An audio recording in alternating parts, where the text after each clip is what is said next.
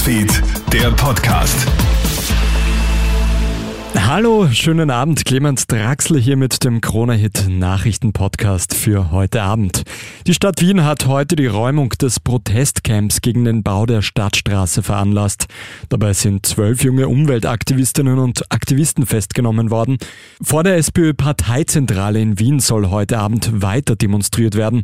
Die Klimaaktivistin Lena Schilling sagt zu Puls 24. Ich habe gerade schon Bilder gesehen, wo Polizisten junge Klimaaktivistinnen auf diesen Schotterboden geschubst geschubst haben. Es wurde Pfefferspray eingesetzt. Freundinnen von mir ähm, sind gerade damit beschäftigt, zu überlegen, wie sie ihre Augen wieder sauber kriegen.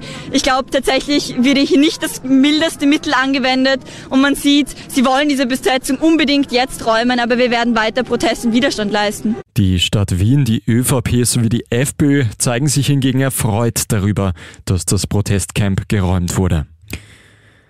An der Grenze zu Österreich könnten tausende Tonnen radioaktiver Abfall gelagert werden. Tschechien sucht im Süden des Landes nämlich gerade fieberhaft nach einem Atommülllager.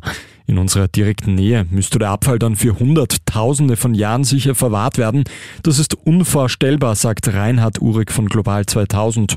Doch die Hauptfrage wäre, ob man den Standort des Lagers überhaupt nennen dürfte. Wenn Sie ein Zeichen dorthin machen, könnte das attraktiv sein für Terroristen. Wenn Sie es nicht bezeichnen, könnte dort jemand aus Versehen draufstoßen und sich unglaublich verseuchen. Also allein diese Frage ist unlösbar. Das Einzige, was die Menschheit machen kann, ist wahrscheinlich für immer auf diesen Müll aufpassen. Es wird eine Aufgabe sein, für die uns unsere Nachkommen verfluchen werden. Links- und Rechtsextreme sind für Verschwörungstheorien besonders anfällig. Das zeigt jetzt eine aktuelle Studie in 26 Ländern, darunter auch Österreich. Demnach neigen Menschen mit extremen politischen Ansichten sogar stark dazu, Verschwörungstheorien zu glauben. In Nord- und Mitteleuropa sind das laut Studie vor allem Rechtsextreme, in Südeuropa hingegen eher Linksextreme. Psychologe Enrique Grabel. Extreme neigen dazu, sich mit bestehenden Normen nicht anfreunden zu können. Alles, was konterkarierend ist, dazu gibt es eine Neigung. Und wenn also es genug Hypothesen gibt, die mit dem Bestehenden nicht konform gehen, dann orientiert man sich eher daran. Hiobs Botschaft für das österreichische Damen-Skisprung-Team. Die überlegene Weltcup-Führende Sarah Marita Kramer verpasst die Olympischen Spiele. Die Superadlerin wurde vergangene Woche positiv aufs Coronavirus getestet. Die Goldhoffnung Kramer ist heute immer noch positiv.